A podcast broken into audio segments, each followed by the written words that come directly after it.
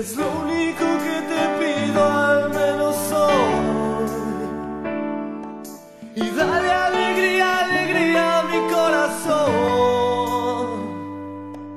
Afuera se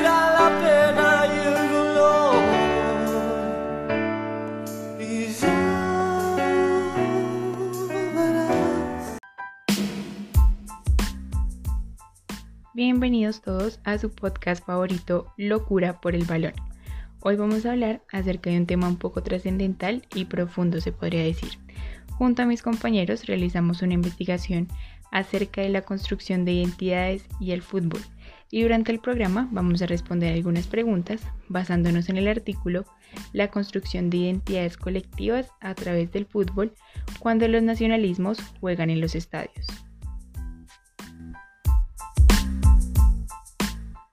Parece que me flechaste con tu forma de jugar y siento que le apuntaste a mi corazón.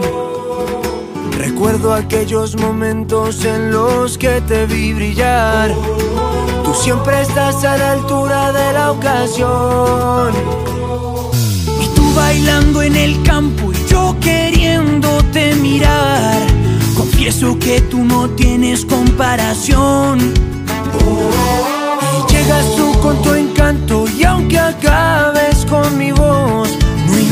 Quiero gritarte a todo pulmón. Y yo vivo por el gol, gol, gol, y me quema la emoción de esta pasión. Bueno, para empezar vamos a hablar de por qué el autor afirma que el fútbol es un deporte que construye identidades. Y es que durante el artículo se desarrollan una serie de ideas dentro de las cuales sobresale que el éxito del fútbol a nivel mundial llevó a que los equipos locales o de las comunidades se convirtieran en representaciones simbólicas. Como aficionado o hincha de un equipo, las personas se sienten identificadas, lo que lleva a que los colores del equipo, los himnos o las banderas propias de estos hagan parte de la identidad tanto individual como colectiva de estas personas. Dentro de la construcción de la identidad se evidencian aspectos como la oposición a otros, por lo que el fútbol representa perfectamente como ser parte de una identidad colectiva, pues los clubes o equipos se oponen a la identidad colectiva de otros, y eso se evidencia durante los partidos. El ejemplo más común de identidad colectiva relacionada con el fútbol es el sentimiento y la apropiación de los equipos nacionales, dado por costumbres o tradiciones.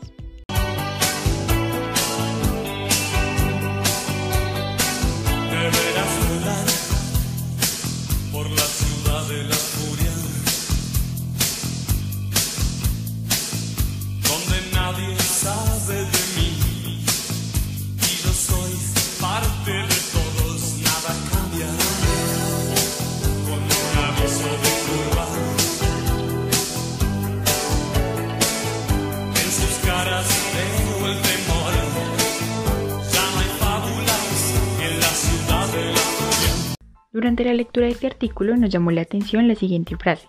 Los partidos de fútbol se convierten en escenarios simbólicos de enfrentamiento, un marco de oposición entre identidades.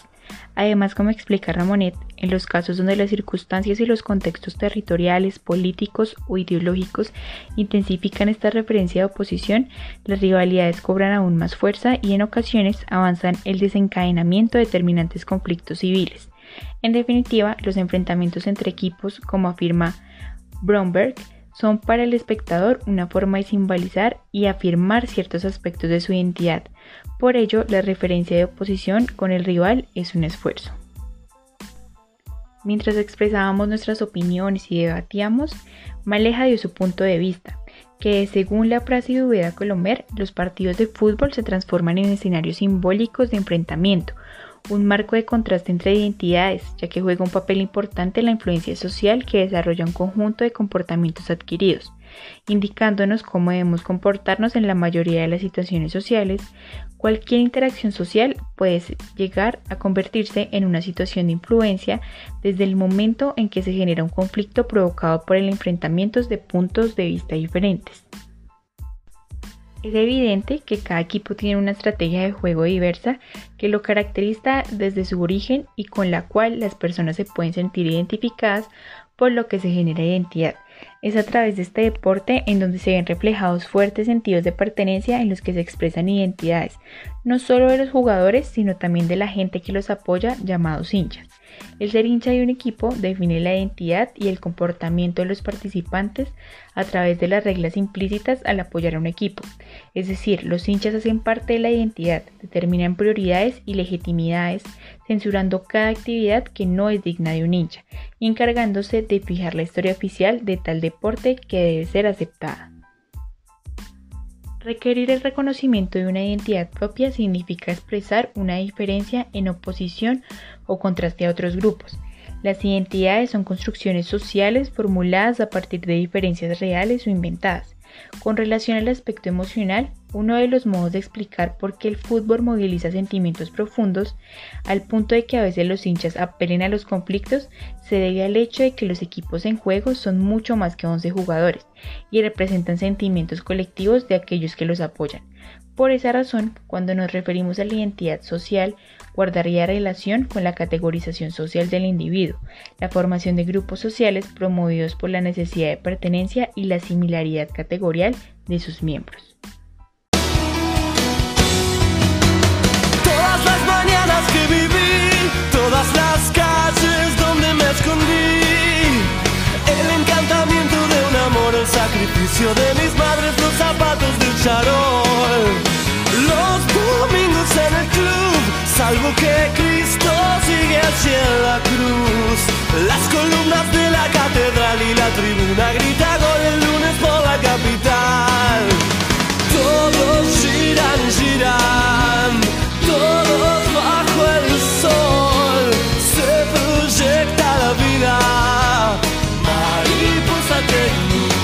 Otra de las preguntas que nos surgieron en esta investigación es cómo el fútbol ha influido en los procesos históricos de construcción de identidad entre las naciones.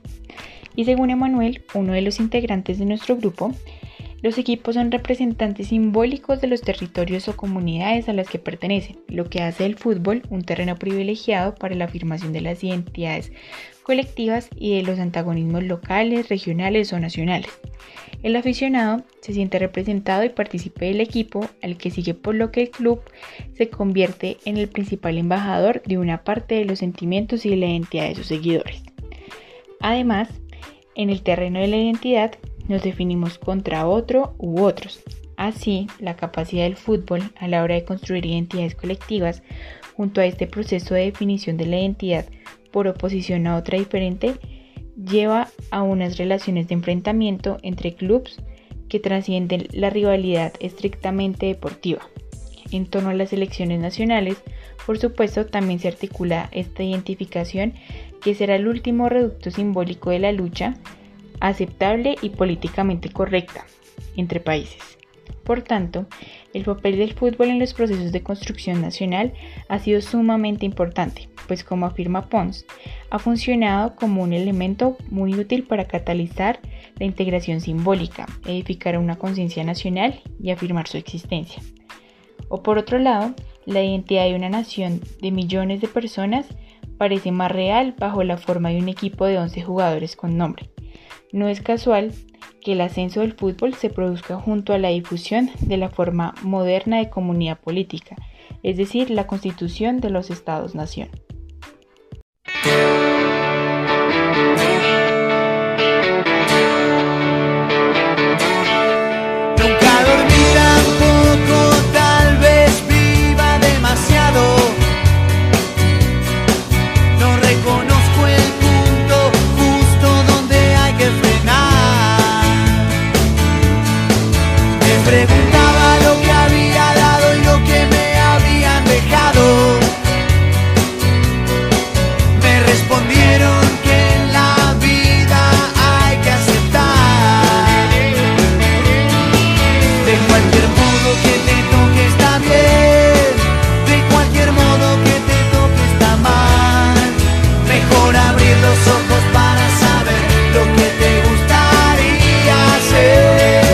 Artículo hay un apartado bastante interesante acerca del campo de fútbol al campo de batalla, las guerras de Yugoslavia, y nos surge la duda por qué el fútbol generó un contexto de rivalidad sociopolítica y sociocultural marcada por los nacionalismos. Para nuestro compañero Alex, esta rivalidad surge como los equipos nacionales hacen parte de la identidad colectiva de quienes habitan ese país. Y no se debe ignorar que con el tiempo y algunas circunstancias ha existido una relación estrecha entre la parte social, política y cultural, pues son aspectos importantes de la sociedad y de la identidad colectiva de una comunidad. En este caso, se exponen situaciones en las que los conflictos han utilizado el campo de juego como escenario de confrontación, y como el fútbol tiene una gran repercusión a nivel mundial, nacional y regional, afirman y representan las identidades colectivas, los actores de estos conflictos ven los encuentros en la cancha como una forma de acentuar las intenciones de lado y lado. No se debe olvidar que la popularidad del fútbol a nivel mundial permite desarrollar una rivalidad marcada por los nacionalismos, porque ese es un eje importante de la construcción de las identidades colectivas a partir de una situación en contra de, que está fundamentada en sentimientos y emociones que hacen que el fútbol haya alcanzado tal reconocimiento y se preste para ser usado al servicio del poder y de los intereses ajenos.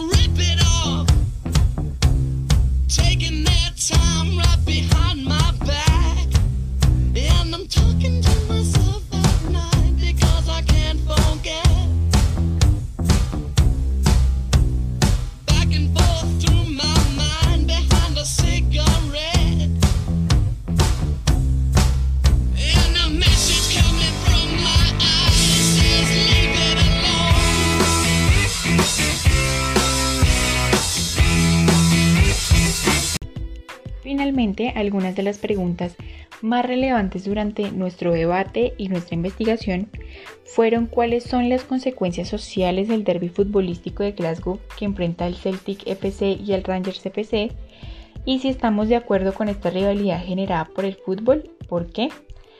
Sebastián planteó un punto muy importante y es que en el artículo se hace referencia principalmente a dos casos en Europa, que dada su gran intensidad y gravedad juegan un rol importante dentro del fútbol, relacionando las circunstancias ideológicas, culturales, sociales y políticas. El primer caso entre Dinamo de Zagreb, el Estrella Roja de Belgrado, y el segundo entre Celtic FC y el Rangers FC. Estas dos situaciones desencadenan diferentes tensiones que ruedan alrededor de la guerra y la tensión política y religiosa en Irlanda del Norte y Escocia. El derby representa un choque entre protestantismo y catolicismo. Por una parte existe la aspiración de una unión de la República de Irlanda con los seis condados de Ulster, lo que en la actualidad hace referencia a Irlanda del Norte. Por otra parte existe la intención de mantener la unión constitucional entre Irlanda del Norte y el Reino Unido. Por consecuencia, los enfrentamientos entre estos equipos no es un simple roce, por el contrario, es un choque de culturas que convierte las formas de ver el mundo a través de un equipo como el Rangers, que representa el protestantismo mononismo y el Celtic representando el catolicismo republicanismo en contradicciones dignas de conflictos. Es muy común ver ondear las banderas de la República de Irlanda en el estadio del Celtic, mientras que en el Rangers se ven las de Union Jack además de sonar unas cuantas consignas anticatólicas o antiirlandesas. A pesar de ser dos equipos escoceses, su bandera no ondea en ninguno de los dos estadios, lo que permite evidenciar el problema sociopolítico. Sin embargo, las creencias católicas y republicanas del Celtic y las costumbres unionistas del Rangers no son la causa principal de los enfrentamientos, sino las circunstancias políticas, sociales y culturales de la sociedad escocesa, puesto que el trasfondo político, social y religioso del Celtic sin el del Rangers no puede ser entendido, especialmente por el sentimiento de rechazo y discriminación que experimentaron en Escocia los miles de irlandeses en los años de la gran hambruna irlandesa, lo que convirtió a estos equipos en un medio para expresarse y hacer lucir su identidad. Las discordancias entre los ideales no deberían ser entendidas como una razón para generar un conflicto, más bien deberían ser fuentes de nuevos conocimientos y oportunidades de ver el mundo desde diferentes perspectivas, permitiendo lograr una mejor retroalimentación de las situaciones que se afrontan día a día por parte de estas dos comunidades. En mi opinión, el transporte social y religioso entre el Celtic y el Rangers hace que la discriminación y el sentimiento de rechazo experimentado en tiempos pasados por los irlandeses perdure, lo que conlleva a una sociedad desigual y con sentimientos impartidos por sentimientos que no van en concordancia con las necesidades de su sociedad. Miro para el cielo, me mira la gente, para ellos yo soy diferente. Los gritos rebotan, la vida de frente, la pelota me grita, te toca, las piernas me ruegan que no, pero el alma me ordena que sí. La vida es así, y si voy a morir, moriré de primero, sabiendo que soy un guerrero. Mis padres me dieron la raza y la vida. ¿Qué pasa? No pienso perder en mi casa. Yo corro adelante, el cronómetro corre de 90 a 0. No importa, yo sé lo que quiero. Persigo el balón con las manos en el corazón. Asustado me mira el portero. Las manos a sol y en mi pierna un impacto certero. Yeah.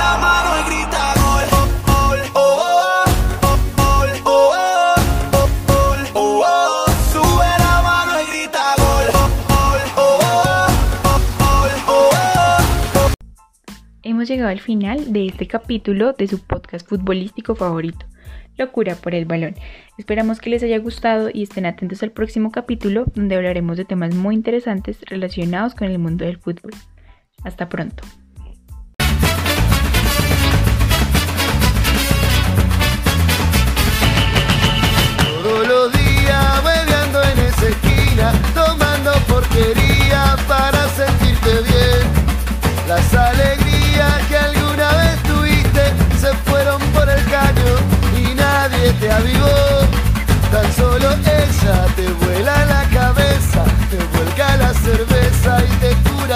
Con ese humo, ese maldito humo, transforma en esperanza tu desesperación. Por eso yo